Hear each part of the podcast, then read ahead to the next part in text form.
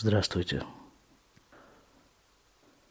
Пару лет назад я прослушивал архивы подкаста «Аэростат» и обнаружил там подкаст, который Гребенщиков посвящает трем людям, которые являются вот теми тремя, не знаю, столпами, китами, какими-то основами, на которых он стоит, и которые, в общем-то, сделали его тем, кем он сейчас является.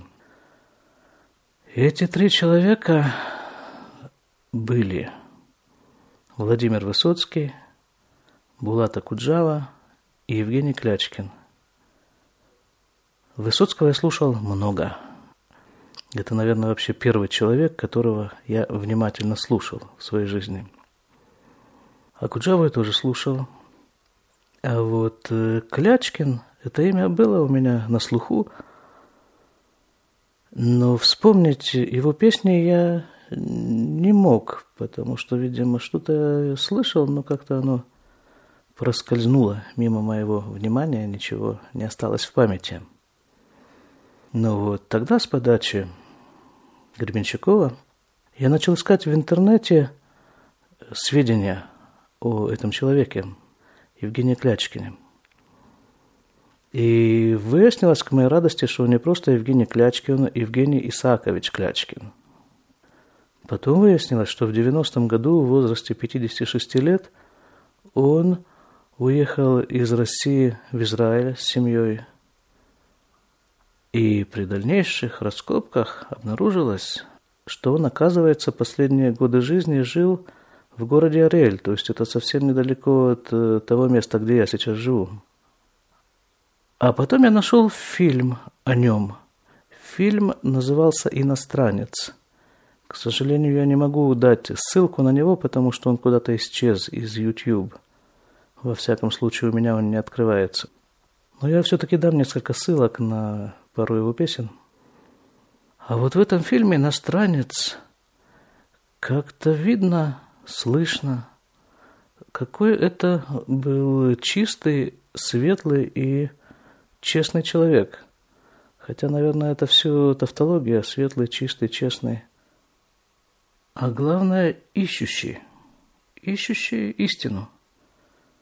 Само то, что в возрасте 56 лет он, будучи известным бардом в России, имея пластинки, концерты, выступления на телевидении, успех, славу, он смог все это оставить и уехать в Израиль.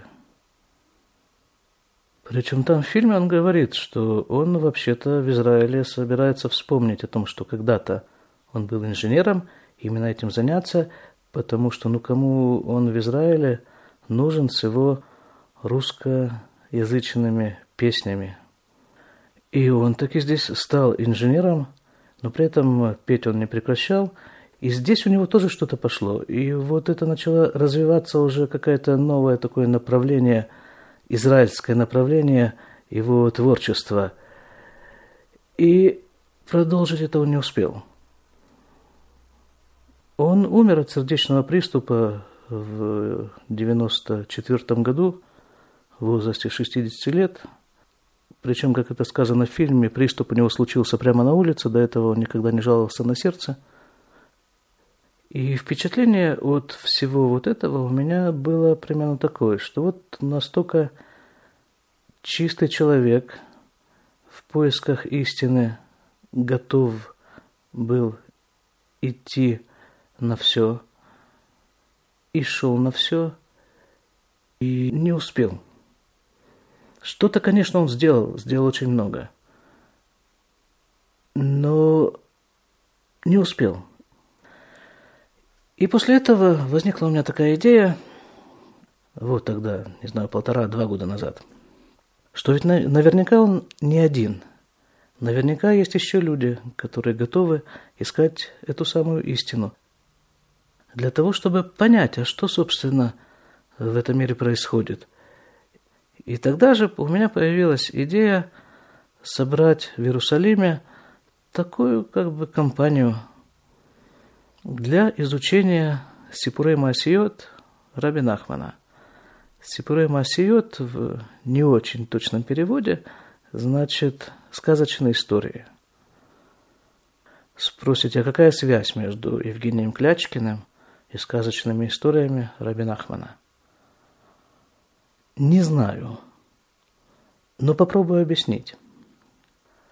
Лет примерно девять назад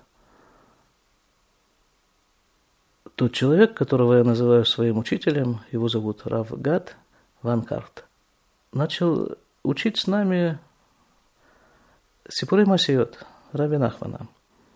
Это продолжалось два года. Во время изучения Сипурей Масиот совершенно спонтанно возникла такая русскоязычная группа, состоящая из довольно немолодых людей – с которыми мы вместе пытались тоже разобраться, о чем, собственно, Рабин Ахман пишет в этих своих сказках. Это у нас заняло примерно 7 лет. Собственно, эта группа существует э, до сих пор. Сейчас мы там занимаемся немножко другими вещами. Года полтора назад, собственно, вот под влиянием этих впечатлений о Клячкине э, возникла еще одна группа тоже русскоязычная, здесь, в Бейтеле, там, где я живу. По субботам мы встречаемся и в течение часа тоже пытаемся вместе понять, что же там такое написано. И вообще вот все это время, с тех пор, как э, я познакомился с этими сказочными историями на уроках Равагада, я с ними практически не расстаюсь. Каждый раз их прочитываешь и прочитываешь совершенно другими глазами, совершенно другим восприятием, и приходишь к каким-то новым открытиям. Теперь надо ведь сказать несколько слов хотя бы о, собственно, Раби Нахмане.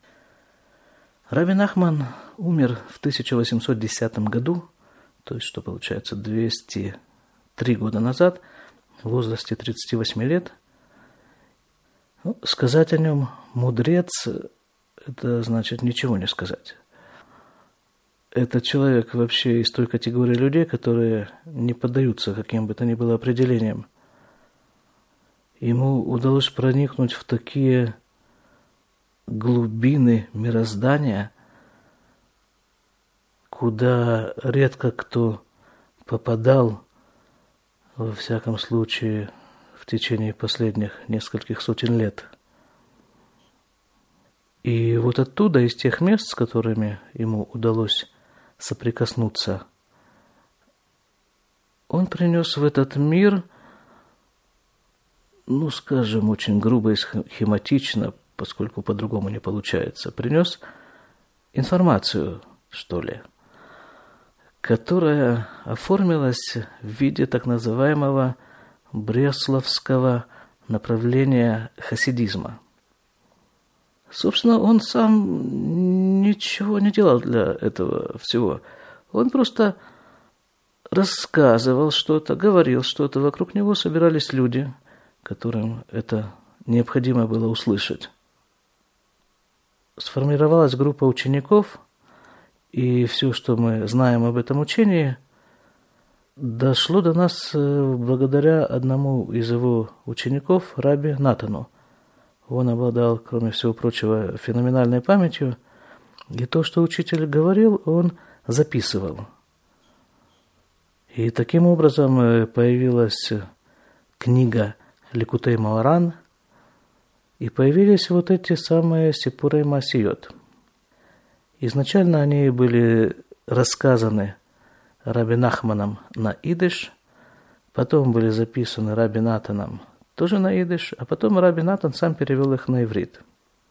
Есть некоторое количество переводов этих э, сказок на русский язык. Я в шоу-нотах дам ссылку на текст этих сказок э, в интернете. И вот это вот э, любопытное совершенно явление. Течение бресловского хасидизма продолжает расти, развиваться, приобретать новых сторонников, несмотря на то, что основатель этого течения умер 200 сколько мы сказали, 203 года назад. Обычно в хасидизме принято, когда умирает один адмор, глава хасидизма, на его место приходит другой. Очень часто это переходит от отца к сыну или по каким-то другим линиям. Во всяком случае, существует некая преемственность. А здесь этого нет, а учение есть. Причем учение развивается не только в отношении числа бресловских хасидов, но и в том отношении, что находятся все новые и новые пути применения этого учения вот в современной, в повседневной жизни. А вот эти самые Сипурей Масиот, эти сказки, это было последнее, что сделал, что создал Рабин Ахман. Он начал рассказывать их за четыре года до смерти, и часто эти сказки рассказывались как э, ответ на какой-то вопрос, который задавали ему хасиды, или ответ на какую-то ситуацию. Сказки были рассказаны уже после того, как был создан этот монументальный труд Ликутей Маоран. То есть это в какой-то степени является такой вот вершиной творчества – что любопытно само по себе. После вот этого глубочайшего религиозного труда, который вылился в эту книгу Лекутей Муаран, появляются вдруг сказки. Думаю, что здесь имеет место вот э, такая примерно схема. Вот, допустим, человек болеет, не дай бог. Ему очень нужно, чтобы выздороветь, принять какое-то лекарство – но это лекарство очень горькое или еще по каким-то другим причинам человек не может его принять. Что тогда делает фармацевтическая промышленность? Она берет вот этот горький порошок и насыпает его в сладкую или безвкусную желатиновую капсулу. Человек глотает капсулу без всяких проблем.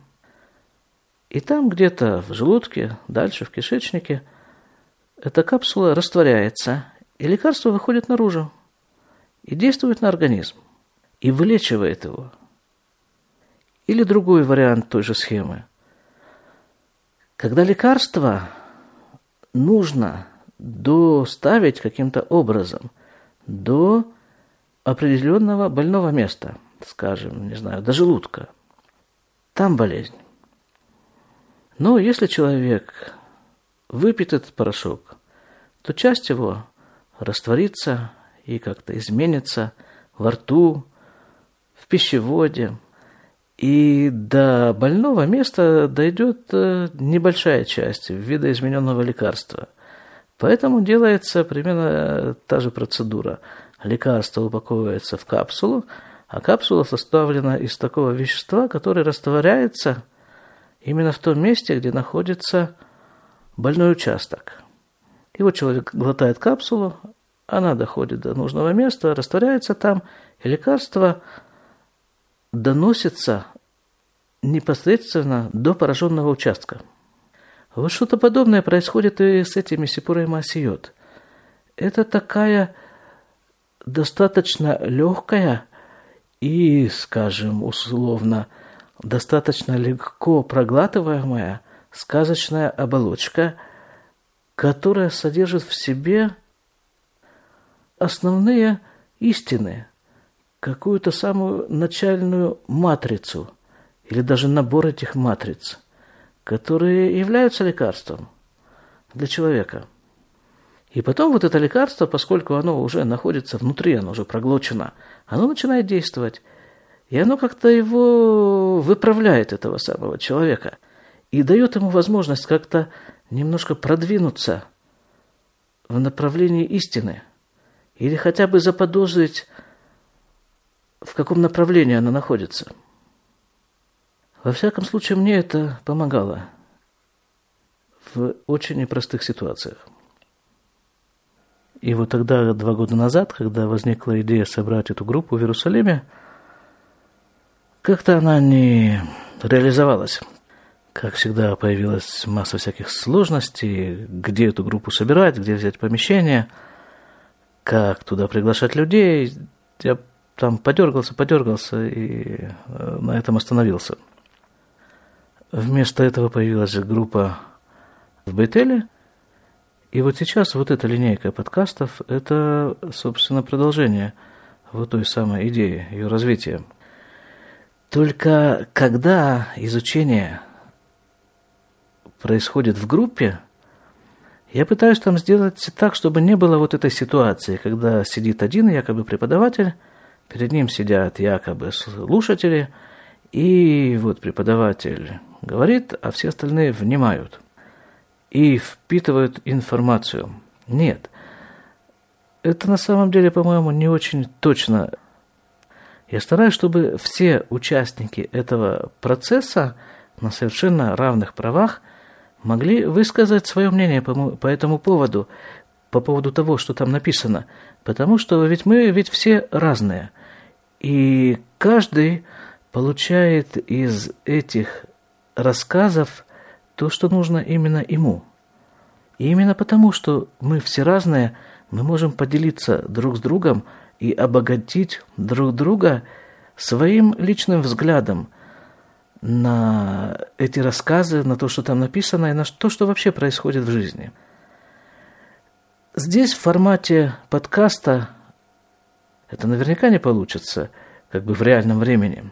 Но, по крайней мере, есть возможность и это будет совершенно замечательно, если вы будете писать в комментариях.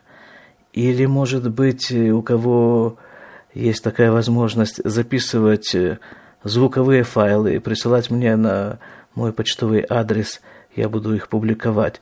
И таким образом, чтобы было какое-то обсуждение того, что написано в этих сказках. Потому что вот эти сказки – это работа. И работа серьезная. Работа, которая, по идее, в конце концов, должна человека изменить. Ну вот, давайте с Божьей помощью начнем.